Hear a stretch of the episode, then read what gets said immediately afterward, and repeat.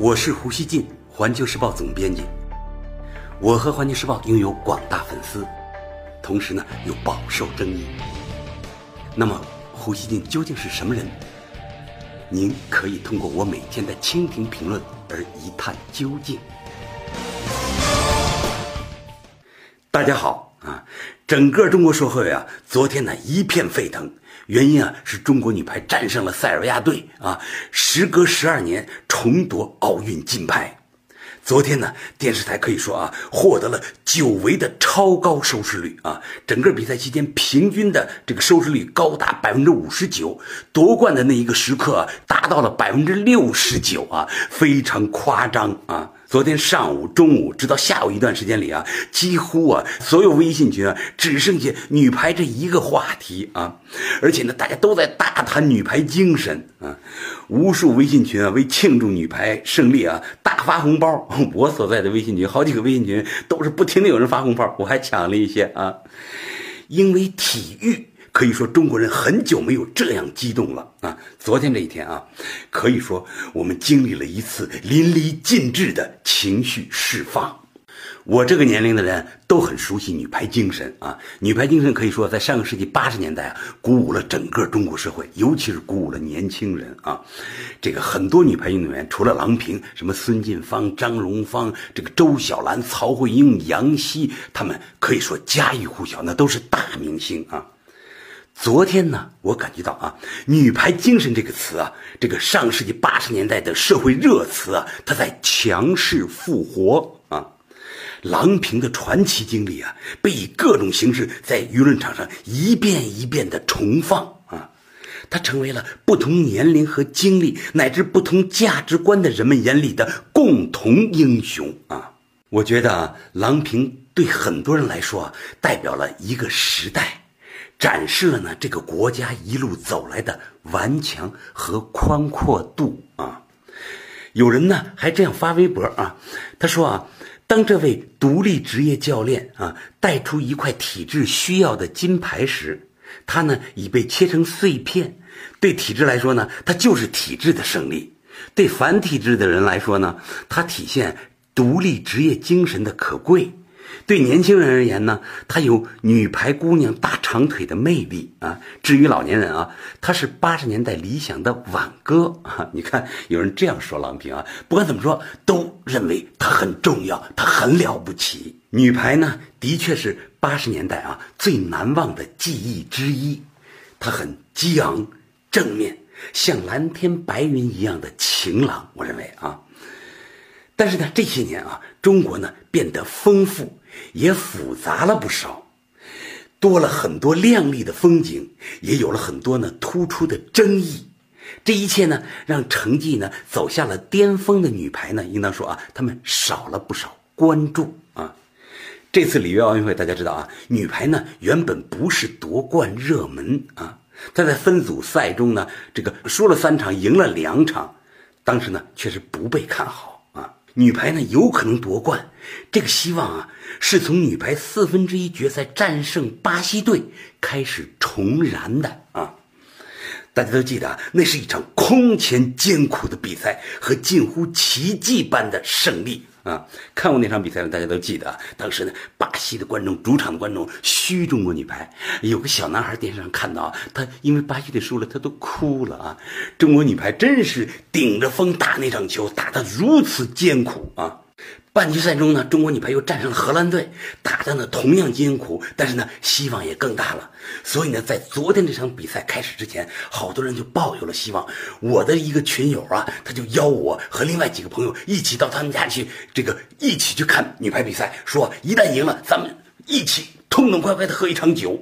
我还知道很多其他地方的朋友也都聚到了一起，一起看女排比赛啊。有的餐馆这个包厢啊，包间它有这个电视的那种包间，也都被租出去了。大家呢都有那么一种预感，也许女排能创造奇迹。但是呢，昨天那场比赛打的是真难啊！与女排争夺冠军的是塞尔维亚队，他在分组赛中啊，三比零就把咱们给打败了。而且呢，昨天这个决赛一开始，人家塞尔维亚队又是一比零先声夺人啊！郎平带领的年轻队伍啊，完全处于逆境啊！他们堪称是绝地反击，一分一分咬着牙打啊！当时呢，可以说通过电视网络和互联网，全中国社会啊。重现了与女排姑娘们一起心跳、一起呼吸的那种回肠荡气的一幕啊！对今天的中国社会来说啊，体育啊几乎回归了体育。但是呢，昨天这一刻特殊了，女排呢重新超越了体育。大家说是不是这样啊？你看，当这个队长啊惠若琪拿下最后一分奠定胜利时，女排姑娘们喜极而泣啊！惠若琪呢激动的痛哭，而电视机前啊昨天那个时刻，不知有多少中国人同时泪奔啊！大家呢为女排姑娘们不容易而感动，为郎平而高兴。同时呢，我觉得还有很多人，我们忍不住为女排，甚至为这个国家几十年来一路走来的沧桑而唏嘘啊，百感交集。女排在上世纪八十年代五连冠之后啊，几经沉浮啊，郎平呢，作为女排最突出的符号，她选择了呢坎坷的人生之路。去美国留学啊，放弃了国内的全部光环啊，重新进入了美国的底层社会啊。他呢，天天吃三明治省钱啊。他打球呢，是为了有口饭吃，能挣点小钱为生计打球啊啊。直到后来啊，他在西方体育市场上第二次崛起。再以后呢，他在中国的举国体制和西方的市场化体制之间穿梭啊。他两次执教中国国家队，还呢执教过美国国家队，大家都记得，还把中国给打败了。当时呢，中国人还挺生气的，很多人啊。他呢既得到了赞扬，也受到了争议。他呢，这个郎平啊，大概是中国女运动员中啊，体育生涯最长、经历最广、维度也最多的人。维度最多啊，郎平的成功啊，可以说进一步丰富了中国体育的想象力啊。他的付出啊，不仅创造了个人传奇，也为中国体育呢贡献了一份独特的经验。很多人啊为郎平鼓掌，我认为啊，他们既是祝贺他率中国女排啊重新夺冠，也是呢对他勇敢豁达的人生态度呢表达。一份钦佩啊！大家觉得是不是这样啊？女排的这次胜利呢，来的可谓正是时候。我觉得啊，在经历了连续多年的高速增长后啊，中国经济呢面临了一些啊我们过去很不熟悉的困难啊，来自国际上的政治压力呢，现在啊可以说是改革开放以来少见的啊。国内的多元化呢，又导致了价值冲突。有部分人呢感到困惑，对不确定性的谈论呢，现在呢越来越多啊，而且呢很不巧的是啊，这次奥运会里约奥运会啊前半程呢，中国队啊相对来说比较沉闷，可以说是最近二十年来最沉闷的一次啊，不能不说啊，很多人心中啊积蓄了许多期待，需要啊一次爆发。女排昨天啊，充满惊险的这种逆转胜利啊，这种大逆转啊，为中国人呢创造了这样绝堤般的释放。我认为啊，我们呢这一次的激动和受到的鼓舞啊，几乎啊可以和三十多年前啊女排第一次夺冠时相比。我很清楚记得那一次我们的疯狂，跟昨天的疯狂真的很像啊。已经复杂多元化了的中国社会啊，竟然呢能为了女排如此集合起来，一起呐喊，一起流泪，这呢对我来说啊，我觉得挺意外的啊。昨天这件事儿啊，对我还是很有触动的啊。我觉得中国社会啊，依然啊是很有信仰的啊，而且呢不忘初心。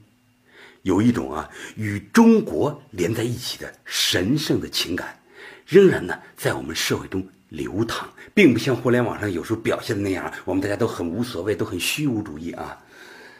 我们呢绝大多数人啊都过着平凡的日子，有的时候呢还不太如意，但是呢我们的精神并不卑微，我们呢都更个性化了啊。但是呢，对集体与国家的荣誉的渴望呢，从来啊没有离开过我们的潜意识啊。